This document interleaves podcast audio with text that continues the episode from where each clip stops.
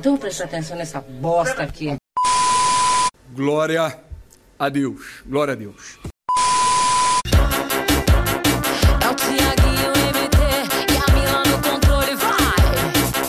É! É hoje que ele paga todo o mal que ele te fez. É hoje que ele paga todo o mal que ele te fez. Jovens, na terra da linguiça, Red Bull é quase calmante.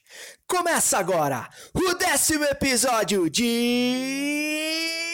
Futeversivo!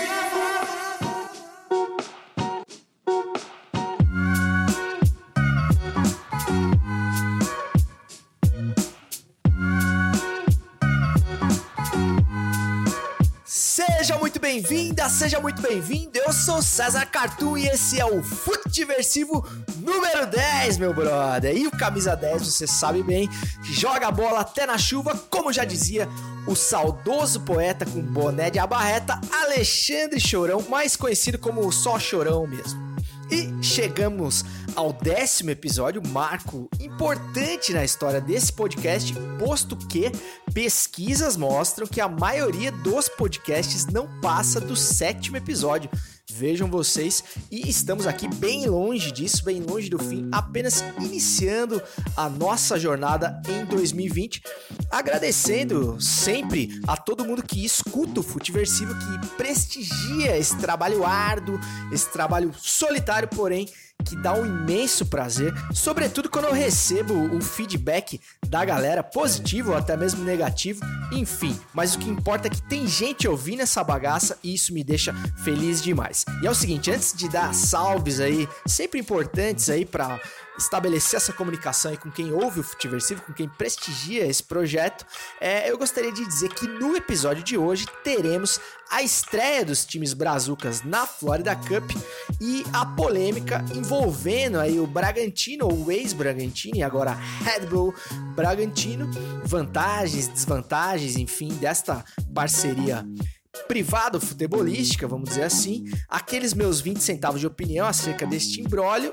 É, tem também a saída definitiva do armário nazista pelo governo Bolsonaro. Se você não sabe do que eu tô falando, estava em Marte aí no dia de hoje, ou julga apenas ser mais um mimimi. Então aguarde o gol da Alemanha desta edição.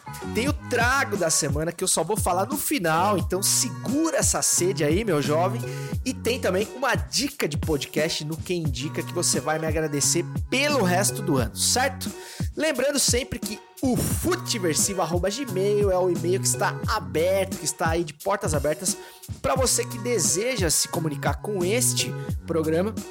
Ou também você pode mandar um salve ali no arroba César Cartoon pelo Instagram, Cartoon com U e M de Maria no final, sempre lembrando esse detalhe.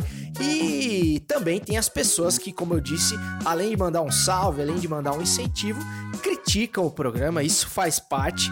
Então, gostaria de falar aqui brevemente sobre a, a polêmica gerada pela capa e pela manchete aí do, do último episódio do Futiversivo, de nome E se Jesus fosse gay, que repercutiu no gol da Alemanha a censura, episódio de censura ao episódio do Porta dos Fundos, especial de Natal do Porta dos Fundos, que faz justamente esta pergunta, né? Ela é um especial que na sua na sua sketch ali, no seu roteiro, retrata Jesus como se ele fosse gay, se ele tivesse tido uma experiência homossexual.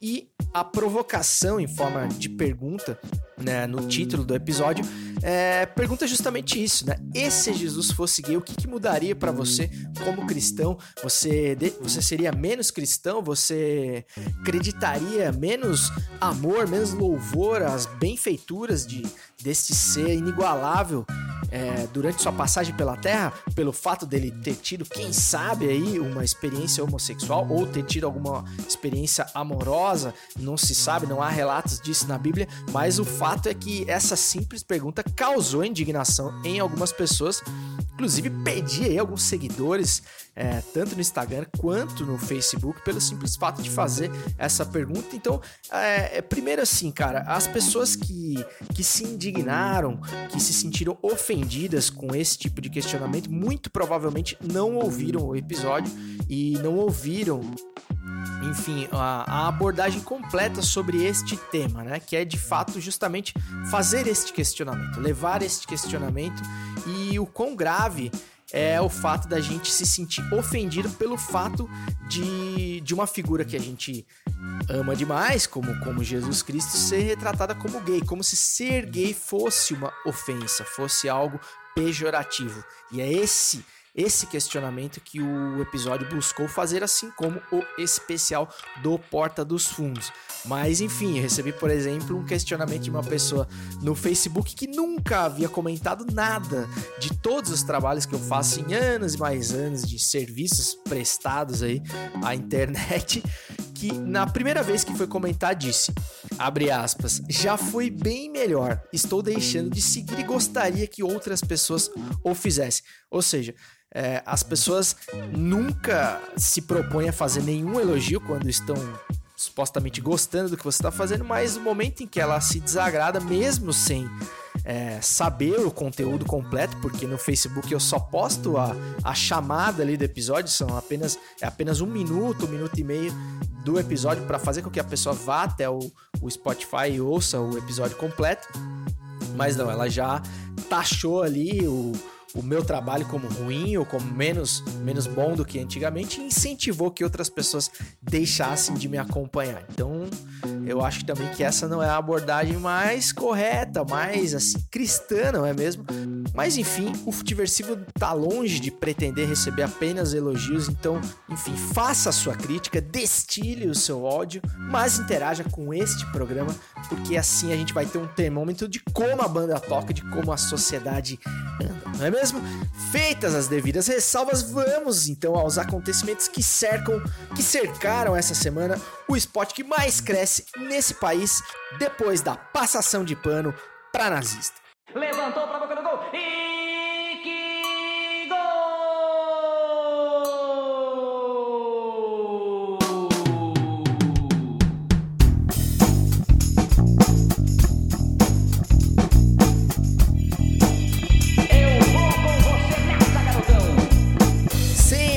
Sempre, sempre, com as bênçãos do mestre Osmar Santos, do maior de todos, é que sou obrigado a dizer que os acontecimentos acerca do esporte bretão na Brasileia ainda estão meio que pegando no tranco, né? Temporada ainda no seu início, temos apenas a Copinha em andamento e a Florida Cup, aquele torneio de férias, a, a Copa Mickey, né, para os, os íntimos. É, e falando em copinha, vou mandar aquele salve aqui pro meu brother, arroba Victor Hugo Areias, que me mandou um relato é, em vídeo, um, um reporte direto de São Bernardo e São Paulo pela copinha debaixo de chuva e ouvindo o Futiversivo durante o intervalo, cara. Fiquei de mandar um salve semana passada pro Vitor, pro Vitor Hugo e acabei me esquecendo, mas de hoje não passou, viu, Vitor? É, tive o prazer de conhecer esse cara muito gente fina, carioca, residente em São Paulo, lá na festa da firma da Central 3. O Vitor foi um dos ouvintes premiados pela Central 3 e pôde lá comparecer junto com sua queridíssima mãe à festa da Central 3 e acabou virando um dos ouvintes do Futiversivo. Acabei, acabei conseguindo converter o Vitor Hugo num ouvinte do Futiversivo. Isso muito me honra, porque é um cara que ouve os melhores podcasts do Brasil, na minha opinião, que são os podcasts da Central 3. Então, se ele tá ouvindo o Futiversivo também, isso é um bom sinal. Então, fica o salve aí pro meu brother Vitor Hugo, que tava lá é, assistindo São Bernardo e São Paulo. São Paulo, atual campeão da Copinha debaixo de chuva no estádio Raiz, como ele mesmo disse. É, teve também a estreia de Corinthians e a estreia de Palmeiras pela Florida Cup, a estreia do Coringão. É, é, diria que tá deixando a gente sonhar com dois gols do menino Luan, recém-chegado do Grêmio e estreou da melhor maneira possível, Luan, com golaço de falta e outro não menos golaço de bola rolando. É, eu tenho sérias desconfianças do Luan a longo prazo, né? Acho que ele tem aquele DNA, aquele DNA Thiago Neves de ser, né? Estudou na escola Thiago Neves de Miguel, mas enfim, é um grande jogador, a gente não pode negar, muito técnico, muito acima da média, sobretudo pros, pra, para os padrões atuais. Então desejo toda a sorte do mundo pro Luan, que ele assuma essa meia cancha do Coringão com garbo, elegância, posto que Luan era declaradamente corintiano na infância, temos provas materiais é, deste fato e isto muito me alegra. Já o Palmeiras empatou em 0 a 0 em Oxo, como diriam os antigos, com o Atlético Nacional de Medellín. Então a gente ainda não viu o, o, projeto, o projeto do professor Luxemburgo em ação este ano, mas é só o primeiro jogo, enfim, muita água há de rolar por baixo da ponte do futebol brasileiro, mas o assunto que tem um assunto que tem gerado muito bafafá e não deixarei aqui de dar os meus 20 centavos de opinião acerca desta contenda é o Red Bull Bragantino, ou seja, é, o novo Bragantino, que tem gerado aí muita polêmica e muita expectativa acerca do novo time do Bragantino, assumido agora por esta digníssima empresa mundial no ramo dos energéticos, não é mesmo? Primeiramente, antes de falar da, enfim, da, da polêmica envolvendo o nome, a mudança no distintivo, na camisa e toda a perda inegável de identidade do Bragantino raiz, digamos assim, é, tem a própria questão da divulgação do novo nome pela Rede Globo, por exemplo, que é a detentora é, majoritária dos direitos do, do, futebol brasileiro. Né? A, a Rede Globo tem aquela política de não fazer propaganda de graça de ninguém. E como o nome do time virou o nome da marca, ela simplesmente se recusa a dizer o nome do time Red Bull Bragantino e continua tratando como Bragantino, o que pode ser positivo para quem é saudoso do Bragantino raiz, mas do ponto de vista comercial é muito ruim para a marca que está investindo no novo Bragantino, né? Um investimento pesado aí e para, enfim, até outras marcas que acabam aí se desincentivando a investir no futebol, né? Como, como negócio, o futebol é, acaba perdendo bastante com essa negativa da Globo em divulgar aí as marcas que estão se associando a clubes de futebol, né? O próprio tem declarações vezes, do próprio André Sanches, presidente do Corinthians, que afirma que o Corinthians ainda só não fechou um nome de arena pro, pro timão, né? O famoso name rights, a lenda do name rights da, da Arena Itaquera, por conta disso, né? Você vê outros estádios, por exemplo, como o estádio do Palmeiras, o Allianz Parque, que acaba tendo esse nome negado, né, negligenciado nas transmissões da Globo, exceto quando algum dos comentaristas ou narradores cometem alguma gafe e acabam falando o verdadeiro nome do estádio, né? Porque se, se as empresas compraram o direito de, de usar o nome, esse, esse passa a ser o verdadeiro nome do estádio, mas a Rede Globo vive no fantástico mundo de Rede Globo e acaba é, se negando a fazer isso. Fato que acontece dentro da própria Fórmula 1, quando ela acabou inventando a sigla RBR para é, designar a própria Red Bull, né? Ou seja, é uma questão aí pessoal quase da, da Rede Globo com esse energético que já fez a alegria de várias gerações, sobretudo quando misturado com vodka.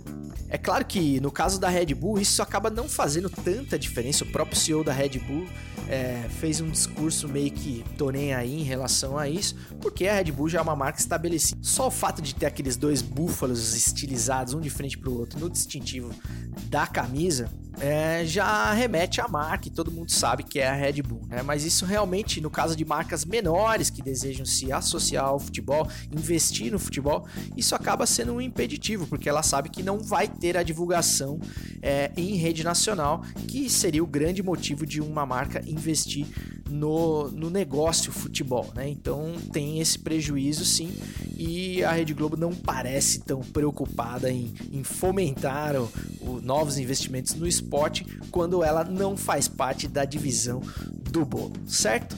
Agora falando da questão esportiva e da questão histórica, né? O que, que muda, por exemplo? As pessoas que defendem com unhas e dentes a entrada dessas marcas com, com força total, mesmo que elas acabem apagando e passando por cima da marca original do clube, é, onde elas se estabelecem, Dizem que, por exemplo, é o mesmo caso é, do Palmeiras Parmalat, ou do Palmeiras Crefisa agora, ou do Fluminense Unimed, e a, mas existe uma diferença clara porque essas marcas, né, o poder de barganha dessas marcas, marcas mais fortes como Palmeiras ou Fluminense, elas acabam no, na negociação mantendo ali o mínimo da sua identidade, que é, por exemplo, o escudo do time, né, cara? O escudo do time é a cara do time. É o, é o símbolo máximo daquela agremiação.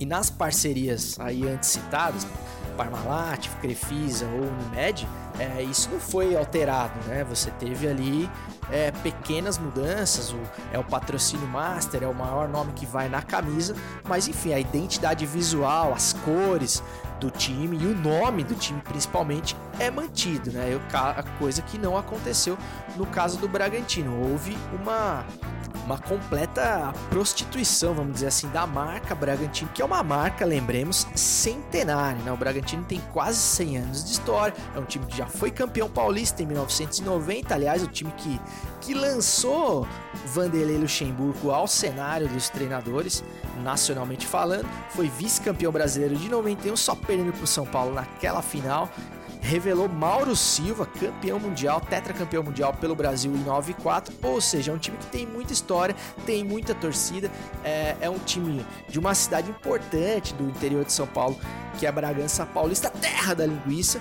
Então é uma história que de certa forma acaba sendo não apagada, mas acaba sendo manchada, acaba sendo adulterada por uma marca que se aproveita dessa estrutura que já existe, da história que já existe, por que, que a Red Bull não pega e faz um time do nada, do zero? Se pouco importa a história que ali existe. Então ela se apropria de uma história que já existe, de uma identidade que dinheiro nenhum compra, porque é uma questão histórica, uma questão que leva anos, décadas para se construir, e acaba aí, de certa forma, desrespeitando alguns parâmetros aí e sobrepondo a sua marca à história desse time. Esta é a minha humilde opinião e você tem todo o direito de discordar disso em arroba César Cartoon no Instagram ou no futeversivo.gmail.com. E é claro que o Bragantino, por exemplo, era um time que estava em vias de acabar, em vias de se aportuguesar, em vias de encerrar os trabalhos. E quando você deixa um time chegar na situação em que o Bragantino chegou, de precariedade, de completo abandono, qualquer opção parece ser maravilhosa, né? E, e esse é um, é um, um artefato usado é, pelos, pelos defensores, pelos, pelos que fazem apologia à privatização de tudo. Por exemplo, é o mesmo caso do Pacaembu, né? Você, o poder público deixa o estádio caindo aos pedaços sob completo, sob completo abandono. Os caras chegam no nível não pagar a luz do estádio e aí qualquer opção de privatização parece a solução de qualquer, qualquer problema, porque ela comparada ao abandono, ao descaso completo, é claro que ela parece melhor. E é o que aconteceu com o Bragantino também, né? Mas se você tem um time é, que tem o um mínimo de, de zelo, de cuidado, de administração responsável, é, o Bragantino teria condições de pelo menos negociar um contrato em, em igualdade de condições, fato que não aconteceu, posto que o clube estava realmente num nível de precariedade onde o poder de escolha fica muito reduzido, né? Então os caras vão lá, dão um tapa no estádio, reformam o estádio, trazem jogadores, enfim, investem uma bala no time isso faz com que pareça o melhor dos mundos e que uma marca como a Red Bull tem o poder de fazer o que bem entender, de apagar a camisa histórica do Bragantino, que é a camisa mais vitoriosa da história do clube, né? Eu acho aquele design, ele muito, ele diz muito sobre essa parceria, né? É um design que quem não viu ainda é uma camisa em gradiente, né? Onde aqueles símbolos geométricos que fazem, que formavam a camisa mais clássica do, do, do período mais vitorioso do Bragantino, repito, ela vai se apagando, né? E vai ficando branca.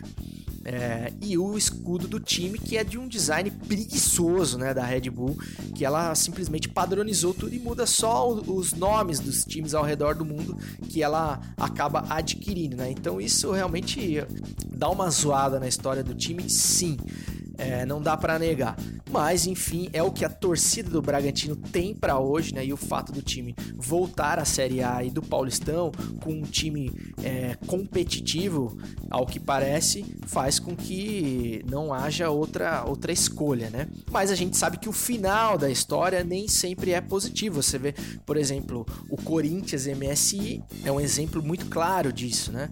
É um time que pô, trouxe grandes, é uma empresa que trouxe grandes grandes nomes, Carlito Teves, que saudade, Roger, Carlos Alberto, Mascherano e tantos outros. E quando ela vai embora, meu amigo, é igual um tsunami, ela leva tudo. Quando aquele investimento deixa de ser interessante, do mesmo jeito que ela trouxe tudo, ela leva tudo embora e não há nenhum respeito pela história que ali fica. Todos os problemas que, que atingiam o Bragantino antes da Red Bull chegar ali continuam, eles só são adiados pelo período que a Red Bull bem entender ficar no clube ou que o contrato garante, mas quando ela resolver ir embora, os problemas de outrora voltam e o Bragantino vai ter que lidar com isso. O Bragantino raiz vai ter que lidar com isso uma hora ou outra. Outro exemplo disso é o próprio Figueirense aqui de Florianópolis, onde eu falo, que pra, quase fechou as portas por uma parceria é, desastrosa com uma empresa, que nem vale aqui citar o nome, mas que quando foi embora deixou o clube em maus lençóis. O Figueirense quase caiu para a terceira divisão. É, se não fosse a torcida do Figueirense raiz, não do Figueirense empresa, que abraçou o time no momento mais difícil da sua história, talvez, e conseguiu fazer com que o time é, reunisse forças para se manter na Série B e ter um ano aí para respirar, pelo menos é, a coisa poderia é, ter chegado a níveis mais desastrosos ainda. Um time também centenário como o Figueirense poderia ter se acabado numa parceria desastrosa que quando é, chega parece que vai resolver todos os problemas, mas o buraco costuma ser bem mais embaixo. Então vale sempre a gente fazer essa reflexão antes de ficar é, abrindo as pernas aí para qualquer latinha de energético aí que se aproxima do nosso time do coração.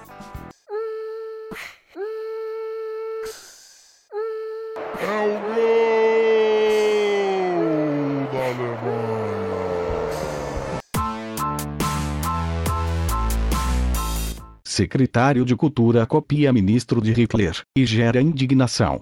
Frase, estética e trilha sonora usadas em vídeo levam a comparações com a propaganda nazista. Bom, primeiro, antes de repercutir a manchete sempre oportuna dada pelo repórter de GPS, devo informar que o citado secretário, a essa altura, já, já deve ser ex-secretário, posto que o seu discurso foi devidamente testado pelo governo e reprovado, né? Como sempre faz esse governo. Lembremos aí o caso de, de apologia ao AI-5 proposta pelo filho do presidente, o 02, o, o genial é, Eduardo Bolsonaro é, e tantos outros testes de popularidade de ideias estapafúrdias, no mínimo, que os parceiros do Jair, que as pessoas do primeiro escalão do governo fazem, e se colar, eles dão sequência. Se pegar mal demais, eles recuam, e mais uma vez é, foi o que aconteceu, né? O problema é que a aposta dessa vez ela foi, ela foi nazista demais, ela deu pala demais até pro Bolsonaro, né? Então, muito provavelmente vai cair aí o, o secretário Alvinho o, o gênio da cultura brasileira, o secretário Alvim, bem feito para ele não é não é o suficiente, mas é o mínimo que esse governo precisa fazer. Mas enfim, ele colocou o cargo à disposição porque o presida e, e a cúpula do governo viu que pegou mal demais. Para quem estava em Marte hoje pela manhã ou em alguma das bordas da, da Terra plana, talvez, é, o vídeo postado pela Secretaria Especial da Cultura do governo Jair Bolsonaro tinha o objetivo de divulgar o Prêmio Nacional das Artes, apresentado horas antes em live com a participação do próprio presidente, ou seja, o presidente como estava conivente com o discurso que seria proferido a seguir.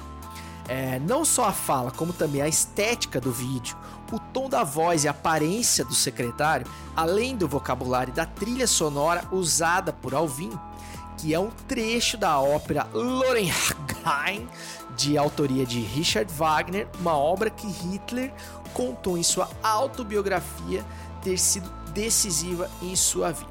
Aí eu pergunto ao mais relativizador dos ouvintes desse modesto, desse humilde, desse despretensioso podcast. Será que já tá liberado agora a gente chamar o governo Bolsonaro de nazista ou isso também vai ser relativizado? Vai ser colocado ali na pastinha de é tudo mimimi ou na pastinha mais o PT, das justificativas para o injustificável. Porque o que falta acontecer para a gente parar de lavar as mãos e fingir que isso não é com você, que não é com a gente, que isso não é muito com, com a gente. É o mesmo caso do, do racismo, seja no futebol ou fora do futebol. Não basta mais, cara, você não ser racista, você precisa combater o racismo. E se um cara do alto escalão do governo brasileiro cita o ministro da propaganda nazista num discurso oficial, não para dizer que foi fora do contexto e bororó e biriri, não dá para dizer, foi num discurso oficial, num vídeo editado e depois publicado, é, em sã consciência, creio eu se dá para dizer que em algum momento um cara daquele esteve em sã consciência. Com a trilha sonora da playlist As 10 Mais do Nazismo, com estética nazista, quase desenhando uma suástica na cara da sociedade. A gente vai ficar fingindo que tá de boa, que essa porra não é com a gente. Acho que chegou o um momento em que foi traçada de definitivamente uma linha, cara, e você vai ter que escolher, meu amigo, do lado que você vai ficar, cara. Eu já escolhi o meu, então eu espero que você faça isso, porque o que eu vejo de gente também, viu, cara, que que tá fingindo que não é com ele, gente com poder de influenciar outras pessoas, que como ficou muito isentão no momento em que alguma coisa poderia ser feita, é, ocasião das últimas eleições presidenciais, porque todo mundo já sabia as aspirações desse governo, cara. Não dá, não dá para ficar fingindo de bobo. Hoje eu, eu acabei de ver um Twitter, um tweet aqui do, do Luciano Huck, né, que apoiou o Bolsonaro discretamente, mas apoiou em segundo turno com aquele discurso de ah, mas no PT não dá para votar, né? Então quer dizer que é, e aí hoje veio com aquele discurso: ah, eu sou judeu, sou de família judia e não dá para compactuar com isso. Então você só descobriu agora que os caras tinham essas aspirações, saca? É, vejo também influenciadores aí é, digitais com poder sobre milhões, com poder de influenciar milhões de pessoas que durante a eleição ficaram fazendo postzinho patrocinado aí e fingiram que não estava acontecendo eleição no Brasil e que agora vêm se mostrar também indignados aí com o que tá acontecendo, né? Como se ninguém soubesse que isso ia acontecer. Os caras declararam isso, cara. O Bolsonaro dá, dá declarações racistas, fascistas, homofóbicas há muito tempo, cara. Ele declara isso. Se tem uma coisa que dá para dizer que esse cara é, é autêntico. Ele não faz questão de esconder isso. E essas pessoas indicadas por ele vão na mesma linha. E agora, se de fato esse ministro cair, parece que vai ah, esse secretário cair, não é mais ministro porque o governo acabou com o Ministério da Cultura, a gente é, sempre tem que lembrar, né? Mas mesmo que o, que o, que o secretário Alvim venha mesmo cair, vamos ver quem é que vai entrar no lugar, né? Porque geralmente a indicação vem do Olavo de Carvalho, né? Que é o guru master aí do governo. Então vamos ver a pecinha que ele vai colocar no lugar desse secretário da cultura, porque o projeto continua, né, cara? Esse que é o esse que é o grande problema, né? O, o, o, treinador sai, mas o estilo de jogo é o mesmo, né? Trazendo para uma metáfora futebolística que, como eu sempre digo, é a melhor maneira de explicar a vida. Então, repito, cara, se faltava alguma coisa para você achar que deve se posicionar sobre os temas de fato relevantes para nossa sociedade, para uma questão de democracia, uma questão humanitária, cara. Porque quando a gente fala de nazismo, a gente fala, vale sempre a gente lembrar do extermínio de milhões de pessoas durante a Segunda Guerra Mundial.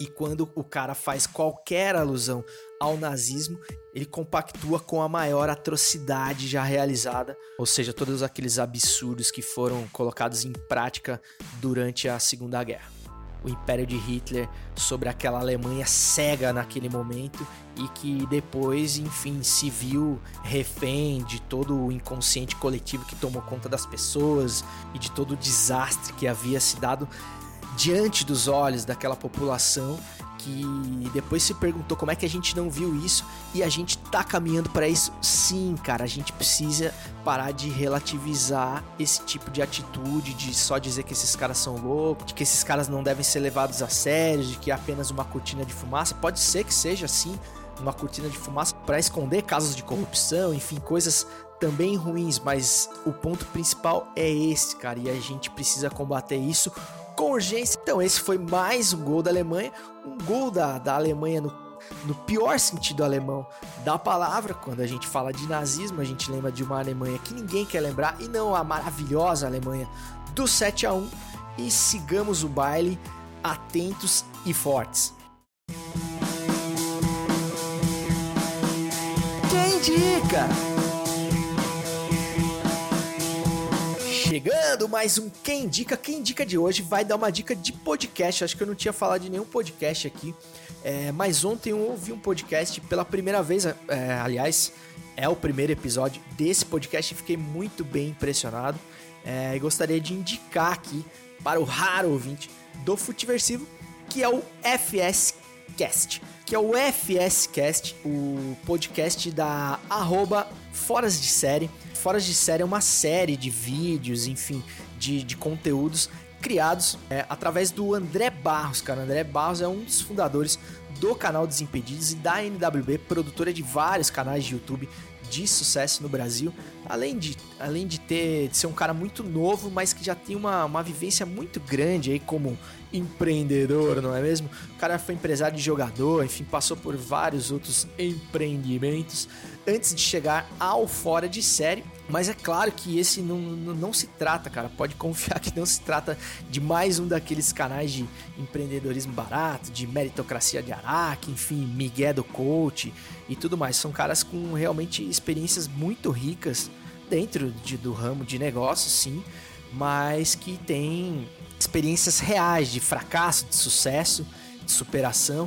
E prova disso é o primeiríssimo episódio com o Felipe Andreoli. Felipe Andreoli, para quem não conhece, é, duvido muito, mas hoje ele é apresentador do Globo Esporte São Paulo e do Esporte Espetacular da Rede Globo, mas foi repórter do CQC por muitos anos é, e também foi o primeiro apresentador do Desimpedidos antes da ascensão do, do grande Bruno Carneiro, mais conhecido como Fred. Ele é o apresentador que antecedeu o Fred no Desimpedidos. E foi muito rico, cara, o, episódio com ele, porque é o episódio que tinha um tema que falava sobre relacionamentos, ou seja, os relacionamentos profissionais e pessoais que o Felipe Andreoli criou é, e que ajudaram a traçar a sua trajetória. Né? A gente não constrói nada nessa vida sozinho e cada relacionamento que você faz, cara, seja com o porteiro do seu prédio, com o seu chefe ou com o seu subordinado, é, uma hora ou outra, cara, eles vão traçar costuras na sua vida e vão te levar para um lado ou para o outro. Então tome muito cuidado, cara, com cada pessoa que cruzar a sua vida, que cruzar o seu caminho, cada direct que você receber no Instagram, cada e-mail, cada tentativa de contato. Pense muito bem antes de ignorar uma pessoa, de ser rude, de tratar mal uma pessoa ou bem por interesses é, momentâneos, porque lá na frente o mundo literalmente dá voltas e você pode se ver é, em contato com pessoas que você em outro momento não foi tão delicado ou enfim não teve a melhor abordagem e como esses relacionamentos é, no final das contas vão definir aí os rumos que a sua vida vai levar e o Felipe falou de maneira muito rica cara sobre isso sobre todos os percalços que ele passou para chegar até onde ele chegou hoje. É uma carreira é, inegavelmente de sucesso. É um cara que eu admiro muito pelo estilo dele de produção de conteúdo, por ser um cara super ligado a esporte e falar de esporte de uma maneira muito leve, muito bem humorado. Um cara que tem um humor muito, muito refinado, na minha opinião. Cara muito talentoso e as escolhas que ele fez na vida, muito também de acordo com os relacionamentos que ele criou, levaram o Felipe aonde ele está agora. Ele também traça um paralelo dessa coisa de de internet, de, das diferentes plataformas, né? Da plataforma que ele se encontra hoje, que é a TV, da internet, de canal menor, que ele já trabalhou como a Bandeirantes antes, enfim, é muito, é muito rico. Se você está envolvido principalmente nesse meio aí de produção de conteúdo, de comunicação, você vai gostar demais. Se você é de uma área completamente diferente, vai te servir igual, é só você trazer é você transportar os exemplos para a sua área, porque eles, porque eles acabam servindo para qualquer profissional de qualquer área e para qualquer pessoa, né? Porque todo mundo faz relacionamentos nessa vida, não é mesmo? E depois de falar no mesmo episódio de Bragantino Red Bull, Florida Cup, nazismo e empreendedorismo, é claro que a sede a que chega esse apresentador alcança níveis alarmantes, então vamos revelar de uma vez por todas a procedência da cerveja responsável por hidratar a garganta e mente deste podcaster que vos fala.